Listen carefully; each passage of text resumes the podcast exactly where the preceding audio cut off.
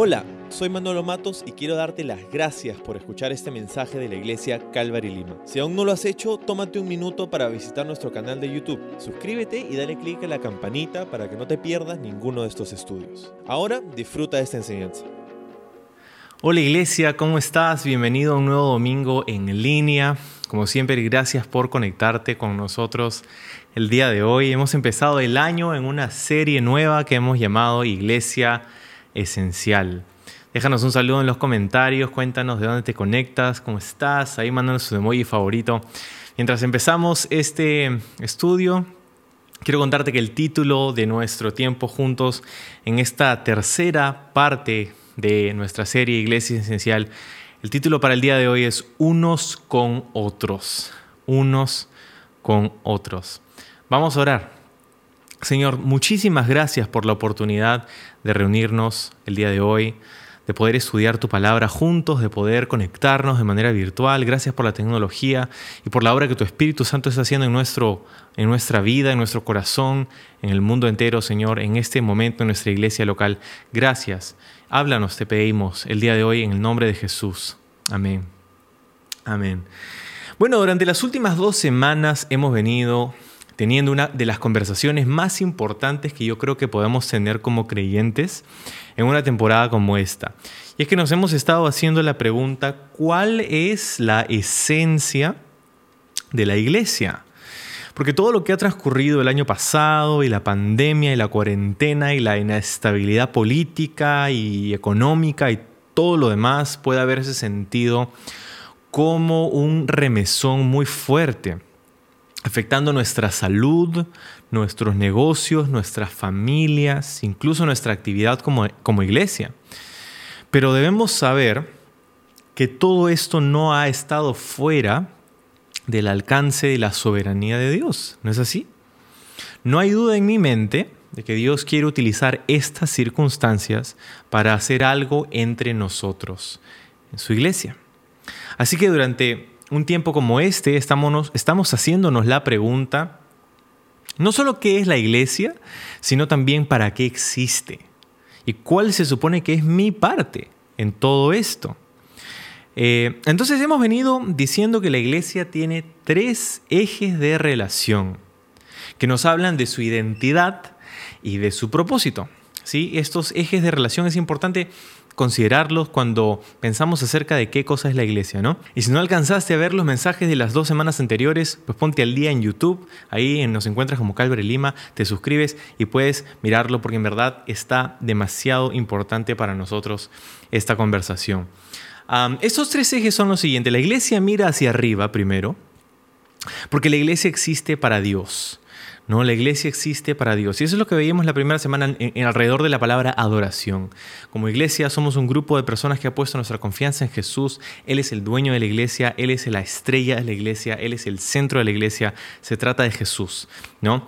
Em, el segundo eje, y es lo que vamos a considerar ahora, es que la iglesia mira también hacia adentro. No solamente mira hacia arriba, sino también mira hacia adentro. Porque la iglesia existe para unos con otros. Por eso he llamado así el título de nuestro estudio el día de hoy. Y esto nos habla de comunidad.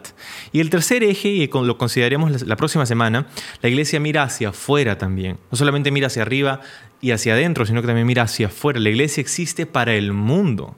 Y esto nos habla de nuestra misión. ¿sí? Em, entonces, ahora vamos a enfocar nuestra atención en este segundo eje de unos con otros. Eh, esta frase, de hecho, aparece en el Nuevo Testamento unas 100 veces. Pero en griego no es una frase, es una sola palabra. Y de, estas 100 veces que aparece en el Nuevo eh, Testamento, 47 son versículos que dan indicaciones específicas para los seguidores de Jesús. Y es el apóstol Pablo quien escribe el 60% de estas indicaciones. Y lo que yo quiero hacer en este tiempo es mostrarte a grandes rasgos el contenido de estas indicaciones. Obviamente no las vamos a leer todas porque necesitaríamos mucho más tiempo, pero creo que sería un buen uso de tu tiempo personal porque lo que vemos en estas indicaciones y en estos versículos es que la iglesia no es un evento al que asistes una vez a la semana, el domingo, es una familia de la que eres parte, una familia que da vida, que es interdependiente unos con otros. Es a través de la sangre que formas parte de tu familia, pero es a través de relación que te sientes parte de tu familia. ¿No es así?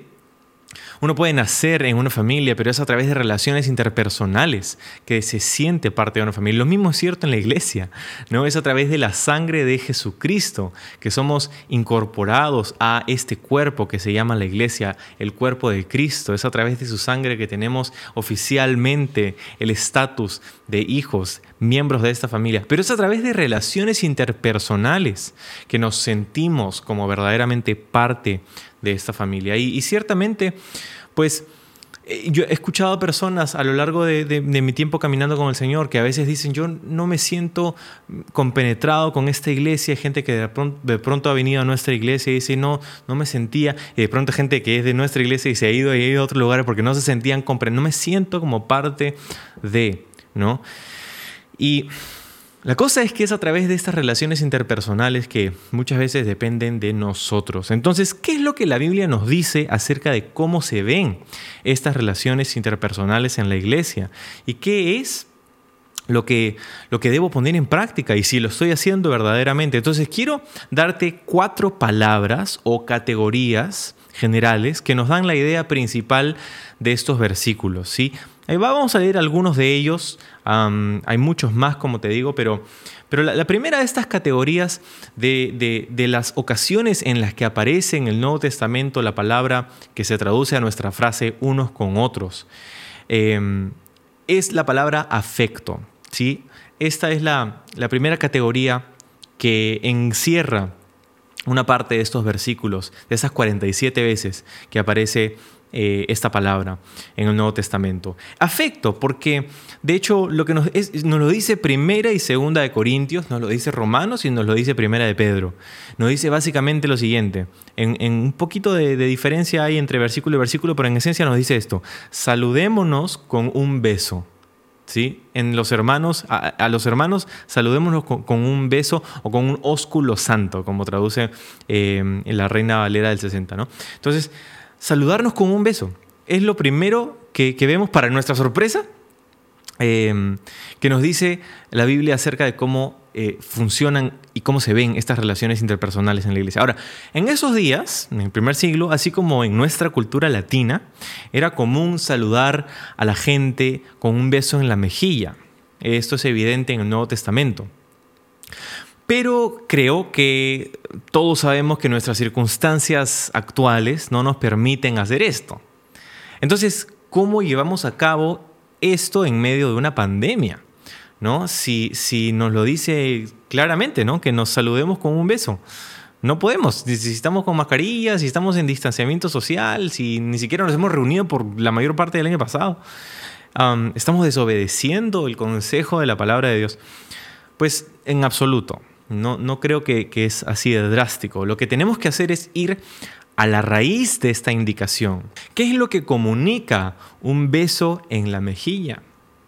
¿Y por qué es que Dios puso esto en la Biblia no una, ni dos, ni tres, sino cuatro veces en cuatro libros diferentes del Nuevo Testamento? Debe ser importante, ¿no? Pero ¿será que se refiere literalmente al acto de dar un beso que si no, le, si no saludas con beso a la persona estás desobedeciendo el consejo de la palabra de Dios? Pues absolutamente no. Lo que esto nos comunica es que Dios espera que los miembros de su familia se traten con un afecto santo unos con otros. Un afecto santo. Y esto es algo muy sencillo y muy práctico. Esto habla de tu postura, de tu lenguaje corporal al interactuar con las personas de tu iglesia local. ¿Sí? Y, es, curioso porque eh, cuando tenemos reuniones presenciales, ¿no? Este, vemos, eh, a veces eh, entendemos que personas vienen con diferentes cargas y su semana ha sido distinta, diferente, a veces más pesada, a veces no, pero a veces vienen personas y, y parece que vienen, no sé, si, las han invitado, o sea, hay, gente que viene a las iglesias y, no, su, lenguaje corporal así todo como, ¿no? ¿no? Pero, este pero tratémonos con afecto, es lo que quiere decir esto, ¿no? Y para esto necesitas interactuar con las personas de tu iglesia local.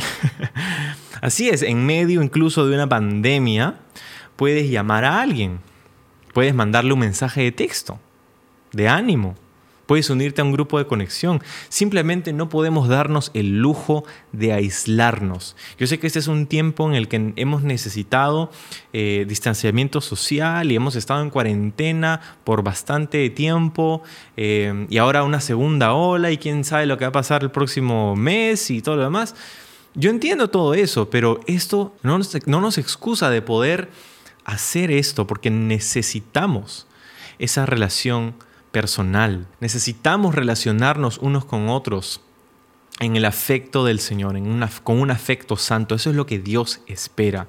Y le pareció tan importante al Señor que nos lo puso en cuatro libros diferentes del Nuevo Testamento. ¿Sí? La segunda categoría que engloba varias de las ocasiones que aparece esta palabra unos con otros o unos a otros en el Nuevo Testamento. La primera es afecto, la segunda es unidad. Unidad. ¿Sí? Un tercio de estas indicaciones tienen que ver con cómo nos llevamos en la iglesia. Y te leo algunas nada más.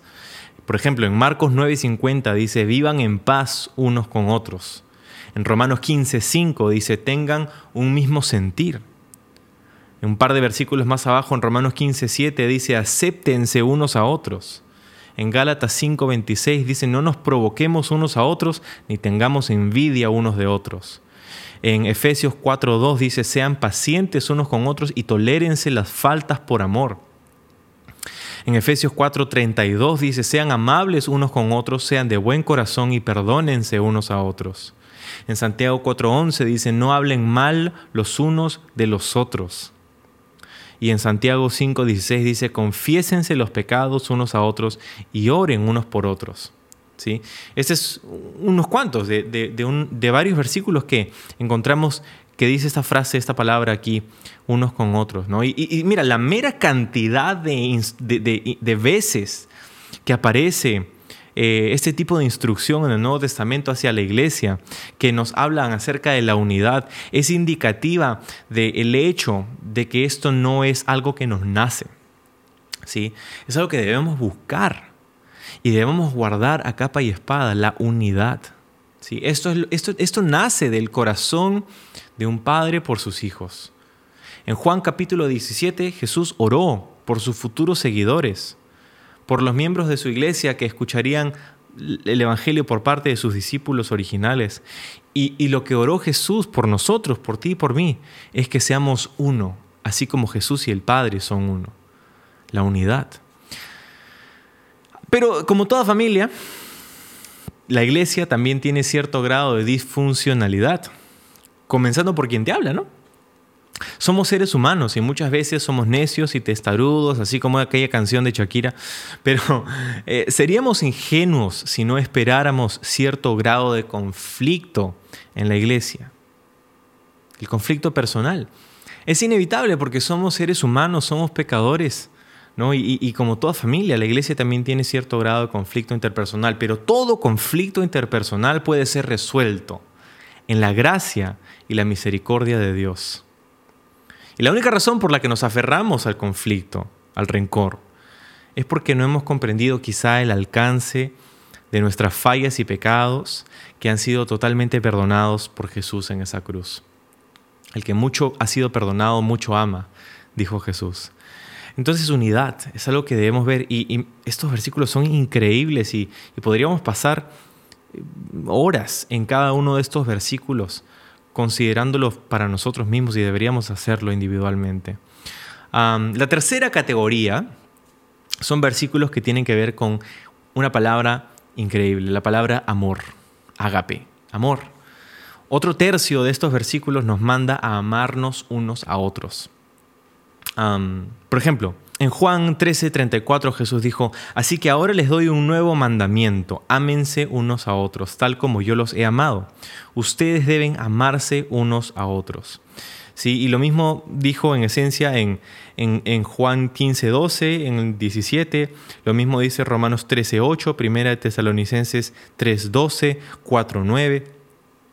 Ámense unos a otros, ámense unos a otros.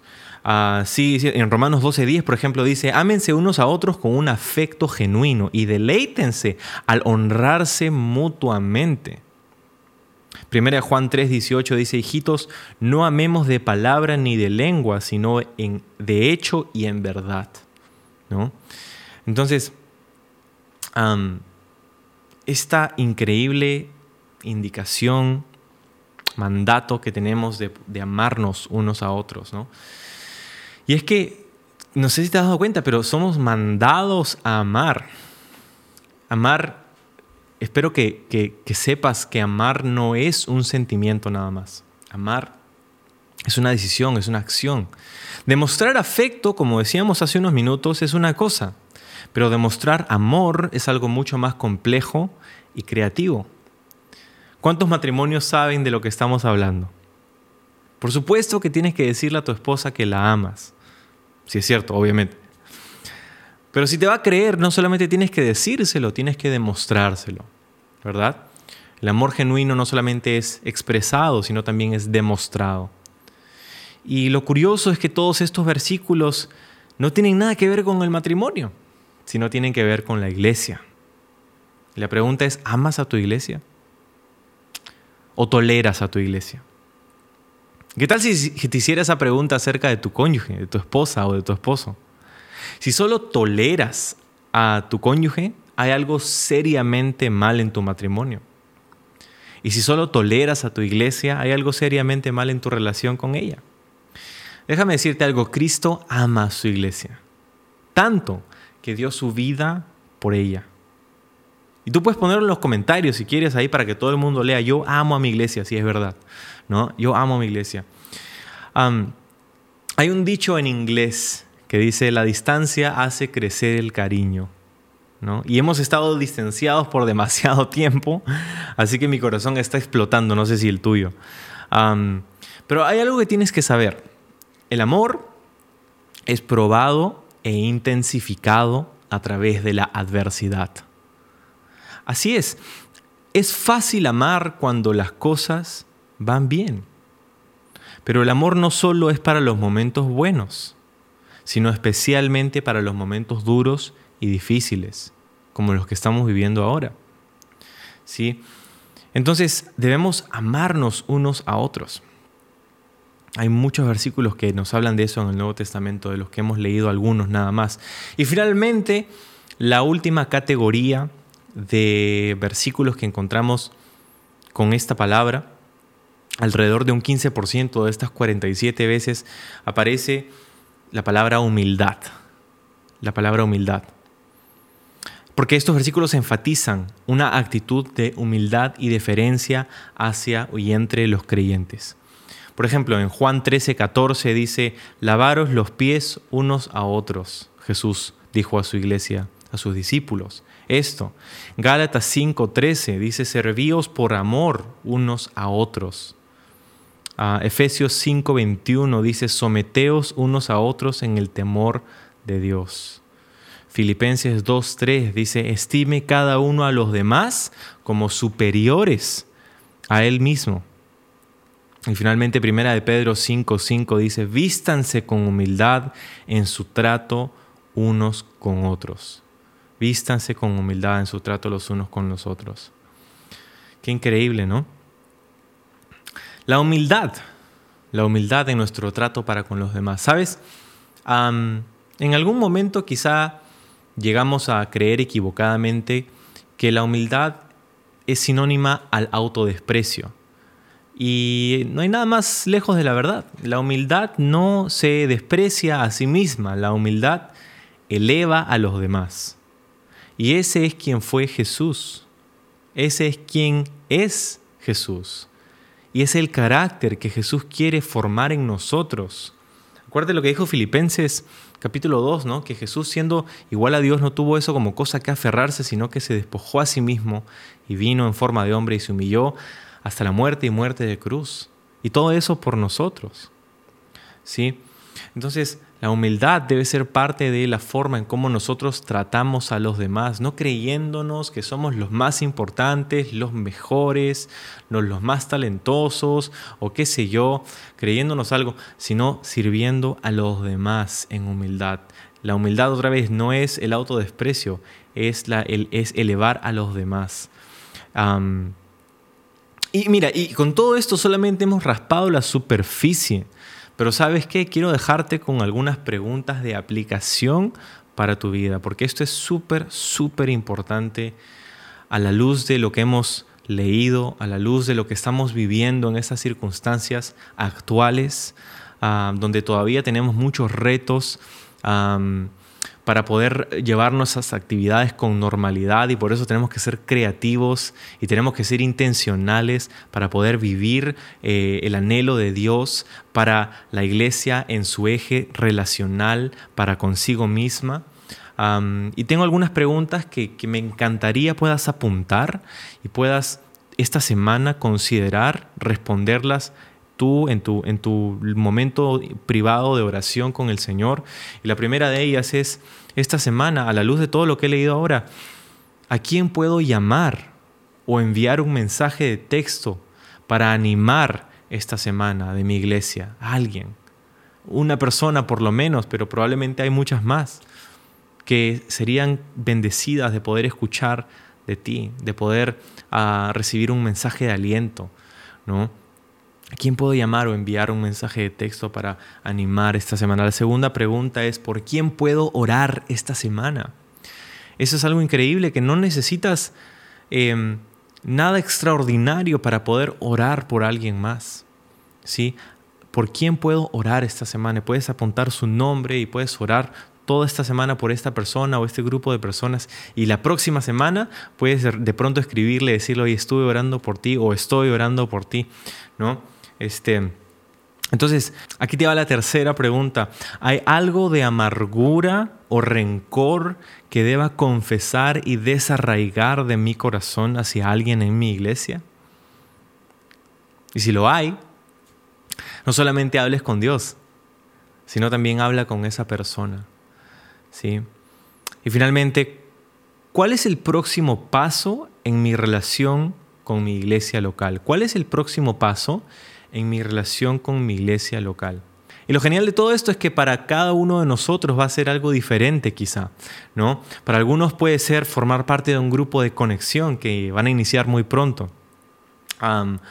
o, quizá va a ser llevar la clase ADN que tenemos los domingos en la mañana, que es nuestra, eh, nuestra clase para, para poder conectarte con, con justamente la iglesia local, con, nuestra expresión aquí en Calvary Lima, para que conozcas nuestra visión, para que conozcas un poquito más de quiénes somos, nuestra historia cómo puedes ser parte de lo que Dios está haciendo, cómo tú eres una parte vital de lo que Dios quiere hacer en nuestra comunidad, especialmente localmente. ¿no? O de repente es dar económicamente, contribuir para expandir el reino de Dios de maneras eh, increíbles en nuestros días. Quizá es estar dispuesto a servir en el equipo de voluntarios de nuestra iglesia cuando venga el tiempo, ¿verdad? Porque, porque la cosa es que no somos consumidores. ¿sí? Dios no nos ha salvado, no nos ha redimido, no ha pagado con su sangre para hacer este cuerpo que es la iglesia para cada uno de nosotros, para que seamos consumidores espirituales sino que somos contribuidores, somos parte de esta casa y de esta familia de fe, y nuestra comunidad será mejor porque Dios hará su obra a través de ti.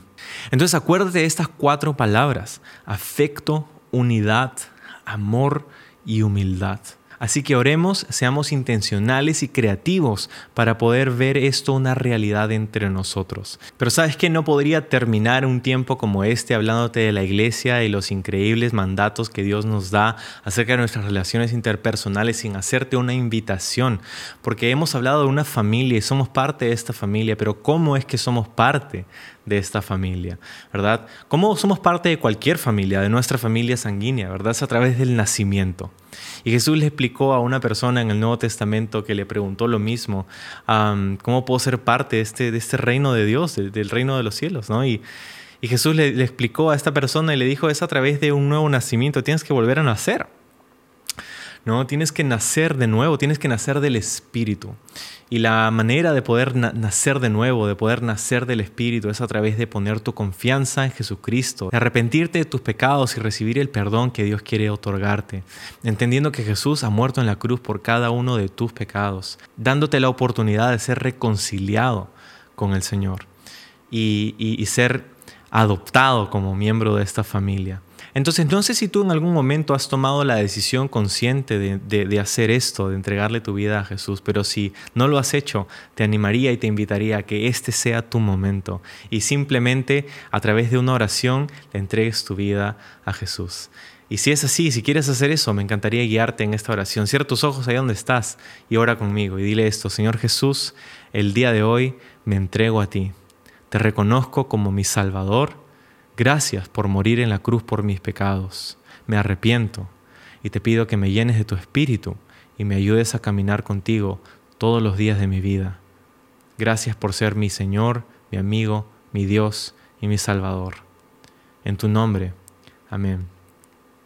Amén. Y si tú has hecho esta oración con nosotros, ¿sabes qué? Ahorita mismo déjanos un comentario ahí, dinos yo hice esta oración porque hay personas que están ahorita pendientes a quienes les encantaría poder saludarte, poder conectar contigo. Así que cuéntanos ahí en los comentarios para poder conocerte, conocer tu historia y vamos a despedirnos en este tiempo orando juntos al Señor.